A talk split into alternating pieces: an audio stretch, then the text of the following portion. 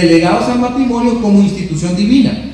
Estamos nosotros tomando como porción bíblica de trabajo esta semana Efesios 5:21 al 6:4, ahí donde nos vamos a estar manteniendo. Ahí le puse, en nuestros días vemos con mucha tristeza y preocupación la forma en que el matrimonio, de acuerdo a como la Biblia lo plantea, está perdiendo terreno frente a formas alternativas de convivencia. Algunas veces las personas piensan que es mejor no estar casados y simplemente convivir. En otras se crean contratos que parecieran presagiar la ruptura después de cierta cantidad de tiempo. Es decir, vamos a estar en un contrato de cinco años. A los cinco años renovamos. ¿Qué es eso? ¿Verdad? Y en muchas más aparece la contradicción del modelo divino, promoviendo uniones, por ejemplo, entre personas del mismo sexo. Ese es el tema del, día, ¿verdad? En nuestro país. A todo esto, y es lo que me importa esta noche, ¿qué dice la Biblia? Como cristianos a nosotros tiene que importarnos mucho lo que dice la Biblia, ¿verdad? Allá afuera el mundo nos critica, nos ridiculiza cuando nosotros decimos la Biblia dice, pero no por eso quiere decir que usted no va a decir la Biblia dice. ¿Ok? ¿Qué es lo correcto respecto a esta institución divina que es base de la, de la familia y la sociedad? ¿Qué es lo correcto? Efesios 5:31, ahí empezamos. Vaya ahí. El versículo está siendo eh, mencionado, no es de Efesios, viene desde Génesis, pero vamos a leerlo en Efesios para que usted note algo que ahorita le voy a decir más tarde. Dice la Biblia, Efesios 5:31, por esto Dejará el hombre a su padre y a su madre y se unirá a su mujer y los dos serán una sola carne. Dice tanto en tan poquito. Ahí está la base fundamental del matrimonio como nosotros lo conocemos. Y vamos a desglosarlo. Como le dije antes, principios básicos, muy básicos. Primer principio, el modelo bíblico del matrimonio exige separación. Anótelo ahí. El modelo bíblico del matrimonio exige separación. No, no es que lo plantea como una opción, ¿verdad?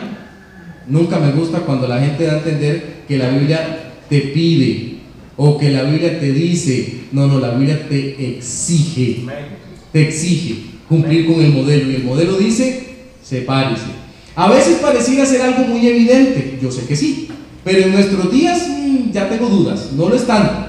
Para muchos nuevos matrimonios el concepto de, anote, separación no está tan claro, aunque es muy evidente en las Sagradas Escrituras. Ya lo voy a explicar por qué no está tan claro.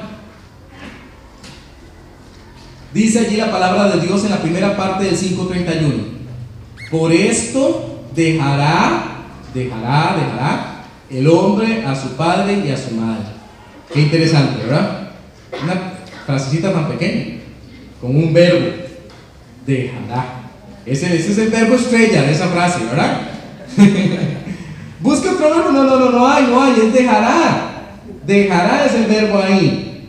Hay que dejarlos. Veamos algunos detalles de esta sección del versículo. La palabra dejará, voy a anotarlo ahí, viene del, griego, cataleico, que significa, ¿por qué nos interesa el griego aquí, pastor? Es que nos interesa lo que significa. Vamos a ver. Significa dejar abajo, Dejar atrás, abandonar. Por si acaso, el mismo versículo, pero en Génesis 2.24, usa la voz hebrea que es asap, que significa aflojar, soltar, renunciar, abandonar. ¿Verdad? Por si acaso nos fuimos a los escritos originales, no vaya a ser que alguien tenga duda y diga, es que dejar no está como muy claro. ¿Verdad? Haga un lado, se parece hasta dice abandone, deje. Se nota entonces que la idea de dejar considera esencial el hecho de renunciar. Anota allí. Renunciar al hogar que antes se tenía para empezar uno nuevo. Vea qué importante este punto que estamos dejando aquí claro, ¿verdad? Dejar el hogar antiguo donde yo me crié para empezar uno nuevo. Muchos problemas en los matrimonios, anote la palabra, se evitarían si tan solo se cumpliera lo solicitado por Dios. Deje el hogar de crianza y forme uno nuevo. déjelo, déjelo. Ahora, hay gente que tiene sus, este, sus ideas de dejar, ¿verdad? Sus ideas de dejar. Por ejemplo, por ejemplo, alguna pareja dice, pastor, eh, voy a irme a vivir donde mis papás. Pero, pero, pero, vamos a tener un cuarto para nosotros. Esa es su idea de dejar, ¿verdad? Otros dicen, no, pastor, no, no, no, voy a construir una segunda planta encima de la casa de mis papás o de mis suegros. Dice, estoy un poquito más alejado. Dice, en el patio, pastor, de la casa de... Bueno, usted verá lo que usted quiere entender, ¿verdad? Pero de acuerdo a lo que nosotros acabamos de leer, parece que dejar quiere decir un poco más que eso, ¿o no? Bueno, vamos a ver ahorita algunas cositas más. Cuando dice que dejará a padre y madre, este punto me interesa muchísimo.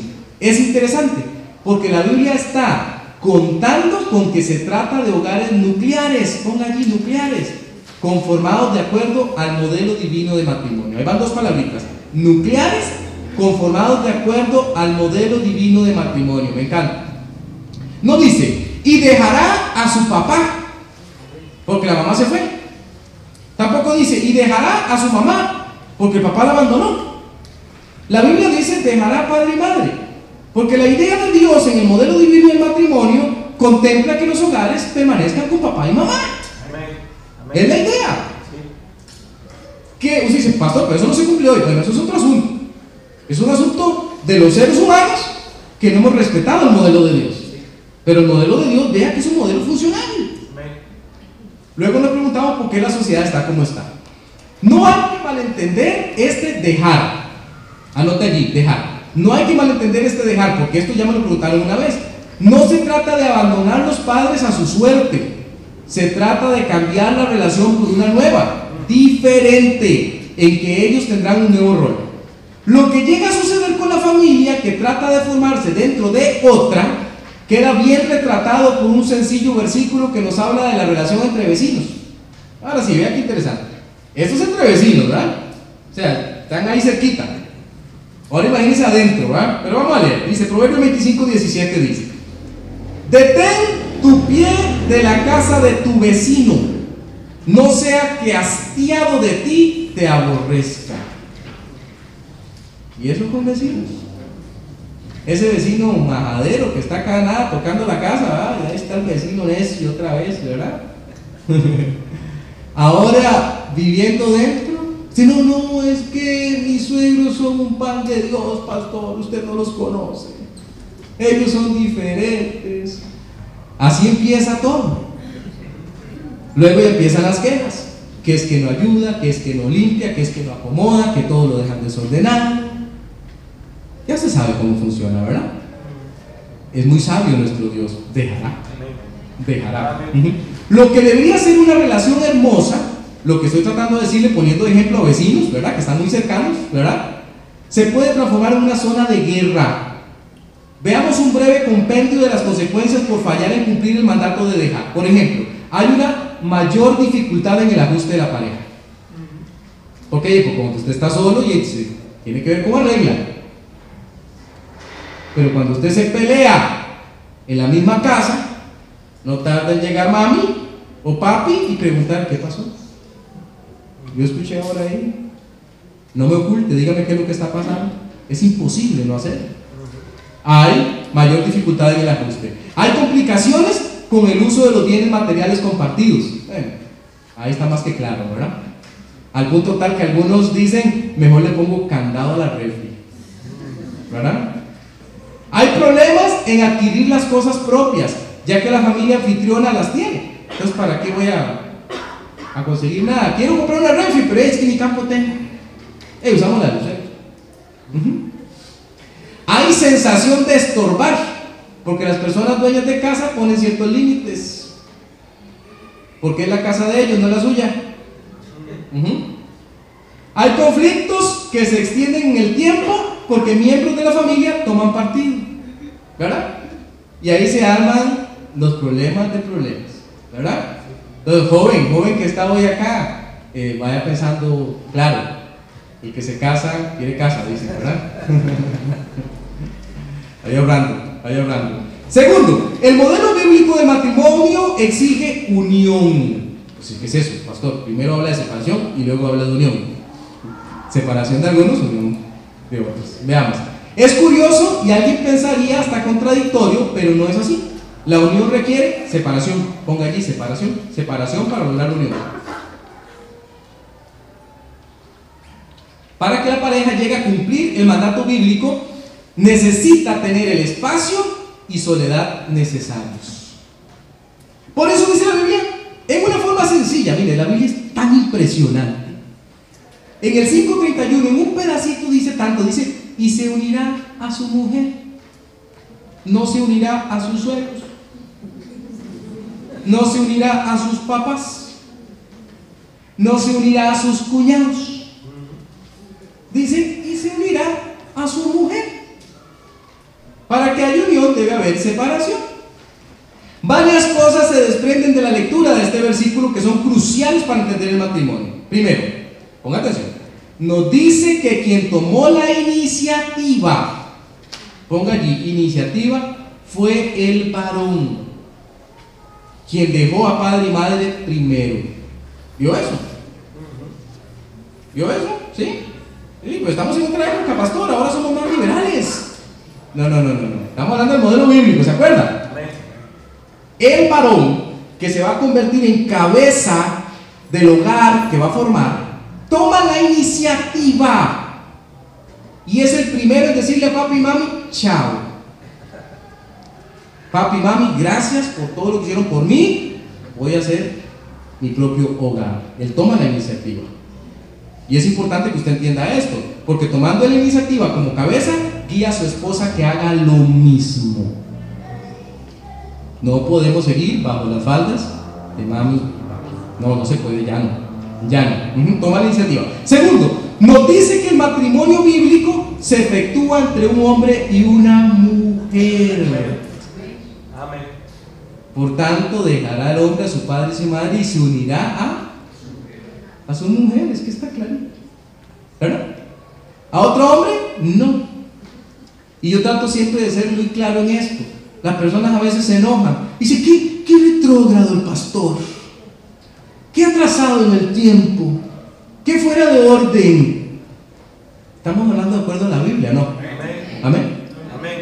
Es lo que les tiene que importar. Mire, hermano mío, a mí me tiene sin cuidado lo que el mundo piensa al respecto me tiene sin cuidado, de verdad se lo digo. A mí me tiene muy ocupado lo que la Biblia dice. Y si la Biblia establece un límite, mi deber es respetarlo. Amén. Entonces, cuando usted se topa, escúcheme esto que le voy a decir, escúchemelo bien. ¿Por qué? Porque de repente uno lo escucha muchas veces. Estudié en una universidad pública. Soy de psicología. Yo sé de lo que le estoy hablando. Mi compañero, la mitad del grupo es, es homosexual. ¿Y qué es? Que los malqueremos, de ninguna manera. De ninguna manera. El asunto es como dice la Biblia que hay que hacer. Entonces a veces nosotros cometemos este error. Como a Pedrito le gusta a Carlitos, entonces decimos, bueno, y es que es otra forma de amor. Y allá ellos. Y es que si ellos quieren así, ¿qué se le va a hacer? Eh, mucho cuidado con esas formas de respuesta. Por eso estamos aprendiendo hoy. Responda siempre lo que la Biblia dice. Dígale, mira, lamento, lamento que te guste Carlito. Estás engañado con ese amor, o eso que vos llamas amor. La Biblia no es esa cosa que vos tenés en la cabeza ahorita que pensás que es. La Biblia dice que es entre un hombre y una mujer. Lo lamento, sos hombre, debería gustarte una mujer. Y si no te gusta hoy, algo está pasando contigo y está mal. Pero a veces queremos ser muy correctos políticamente y en el proceso sacrificamos la Biblia. No haga usted eso. No haga usted eso.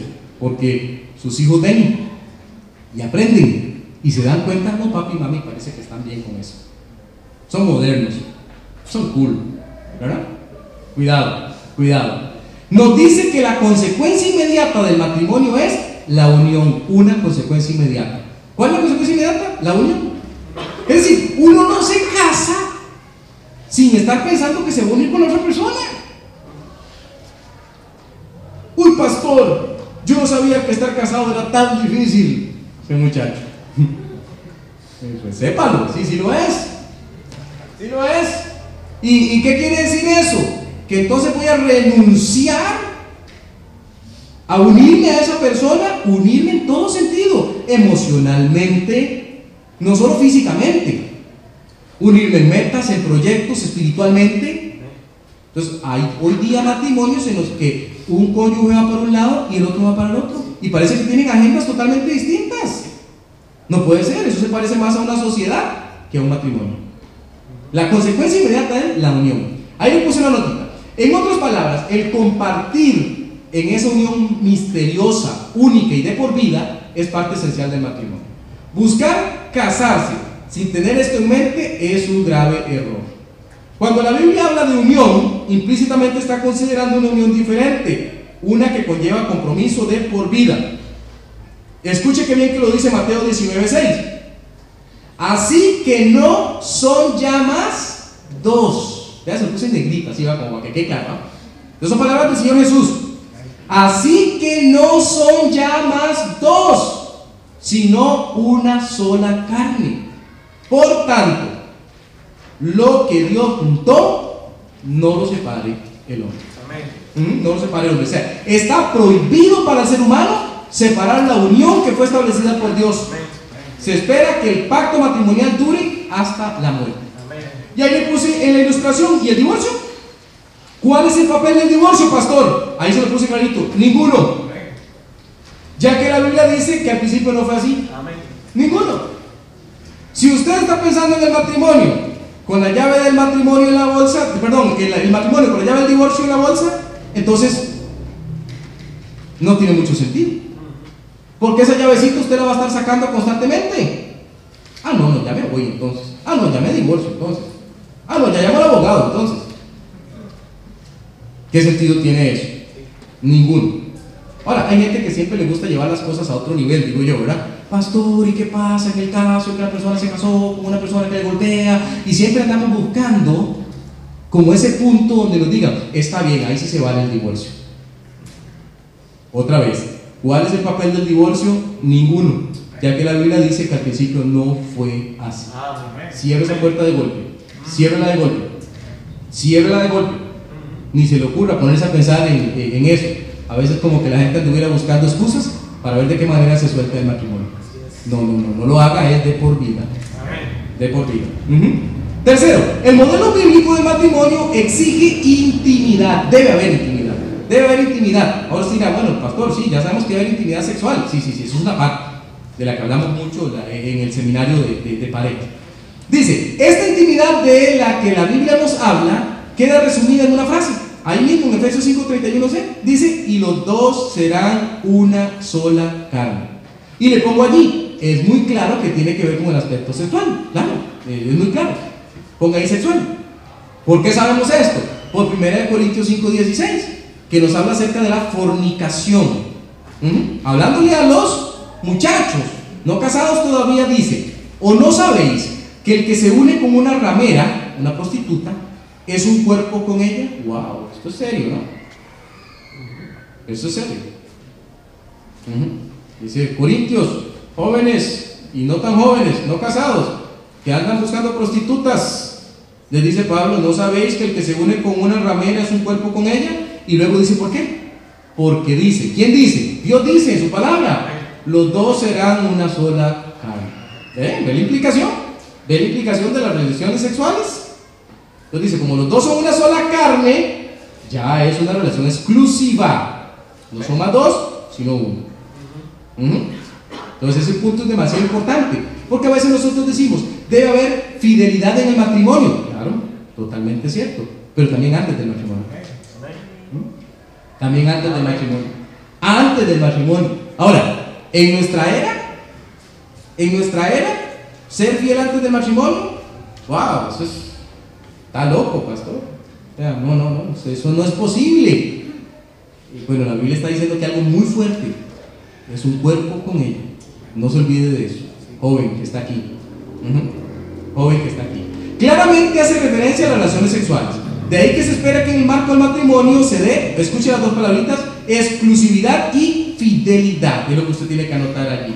fidelidad. En el marco del matrimonio debe darse exclusividad y fidelidad. Ese es el que llamamos el marco del matrimonio divino. El permanecer unido al cónyuge, respetando los votos del pacto. Eso es motivo de honra. A veces nosotros pasamos por algunos versículos con mucha rapidez. Y de repente decimos, sí, yo pasé por ese versículo, pero como que no nos detenemos a ponerles atención lo suficiente. Aquí viene uno de esos versículos, que hay que ponerles atención, mucha atención. Porque este versículo a veces nos da la respuesta de por qué pasan las cosas que pasan. ¿A qué se refiere usted con eso, pastor? leamos. Dice Hebreos 13:4. Vamos a leerlo con detenimiento. Honroso. Ah, no, no hablar de algo que trae honra. Honroso sea en todos el matrimonio. Detengámonos ahí. Si el matrimonio va a ser algo honroso, ¿a qué matrimonio se está refiriendo la Biblia? Al que la Biblia ya definió, porque la Biblia fue la que inventó el matrimonio. Dios lo hizo, aquí es donde aparece. Entonces, ¿cuál matrimonio, pastor? El que está en la Biblia. ¿Y qué pasa si alguien quiere hacer otro tipo de matrimonio? Es honroso. ¿Por qué? Porque la Biblia lo dice. Por eso. Y vea que no le deja a nadie como una excusa. En todos, dice. En todos. No hay como que hay un matrimonio para unos y otro matrimonio para otros. En todos. Por eso yo he escuchado que ahora últimamente la gente dice, para quitarse la Biblia de encima, dicen algo como eso. Yo me voy a casar como a mí me dé la gana. Yo no estoy sujeto a este libro. Bueno, vaya usted, porque ahí dice que sí lo está, porque dicen todos. En todos. Siempre que hablamos del, tribunal, del juicio ante el blanco, siempre yo les digo, y los libros fueron abiertos, tenga por seguro que este libro va a ser abierto. Tenga por seguro que en esa colección de libros está este. Y la gente va a decir, ah, bueno, no, mire, usted, que no estimó como algo roso el matrimonio, déjeme decirle que yo se lo dejé a usted escrito. Se lo dejé ahí. Pero quiso estimarlo. Esa es una de las razones que tengo contra usted y su comportamiento. No recibió a Cristo Jesús y tiene esto, esto, esto, esto. Sus pecados no fueron lavados. Porque usted no lo quiso. No aceptó el milagro. Pues yo viendo. Y el lecho sin mancilla. Lecho. Es caso donde usted duerme. Sin mancilla, sin mancha. ¿Por qué se habría de manchar el lecho? porque se ha tenido relaciones sexuales a diestra y siniestra. Y no se ha respetado el matrimonio. Entonces ya ahí dice, no sería honroso. Pero lo que me interesa más que se lleve esta noche es lo segundo. Pero, pero, o sea, dice Señor, pero que viene algo honroso. Pero a los fornicarios y a los adúlteros los juzgará Dios. ¿Quién juzga a los fornicarios y a los adúlteros? Dios. Dios. Eso es algo muy serio. Muy serio. Alguna gente me pregunta, ¿cuándo ocurrirá ese juicio, pastor? Podría ocurrir ahora mismo. Como que lo saque usted de circulación, por ejemplo. El Señor le diga, bueno, ya, ahí está su juicio ejecutado de una sola vez. Como que adquiere enfermedades. O como dice el Proverbio 5, que usted trabaje para otro porque anda dejando hijos regados por todo lado. Y sí, trabaja para otro, literalmente. La persona me dice, uy, pastor, ayúdeme que tengo tres pensiones, cuatro pensiones. ¿Y, sabe qué cólera me da? Que la plata que yo doy es para que mantengan a otro. Usted quiso eso, ¿no? ¿Sabe Dios o no sabe? Por eso dice el Señor que deje de andar ahí, ¿verdad? Que las aguas se vayan por las calles, dice Proverbio 5, ando a entender los portados por todo lado, ¿verdad? A los fornicarios, a los adultos los juzgará Dios. Y ahí le puse la ilustración, y la infidelidad. ¿Qué pasa con las infidelidades, pastor? ¿Sabe qué pasa? Hay que tratarlas y a toda costa tratar de salvar el matrimonio. Eso es lo que hay que hacer. Eso es lo que hay que hacer. Ah, pero yo esperaba que usted me dijera otra cosa, pastor. No es que la infidelidad es motivo para que se acabe el matrimonio y así. No. No.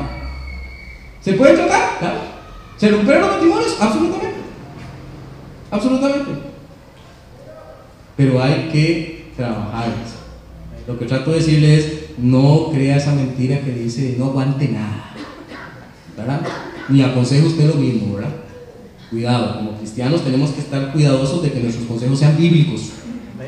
Bíblicos. Si pastor, pero yo no estoy de acuerdo, de poco importa si usted está de acuerdo o no. Usted se sujeta a la autoridad bíblica. Amén. Ujú.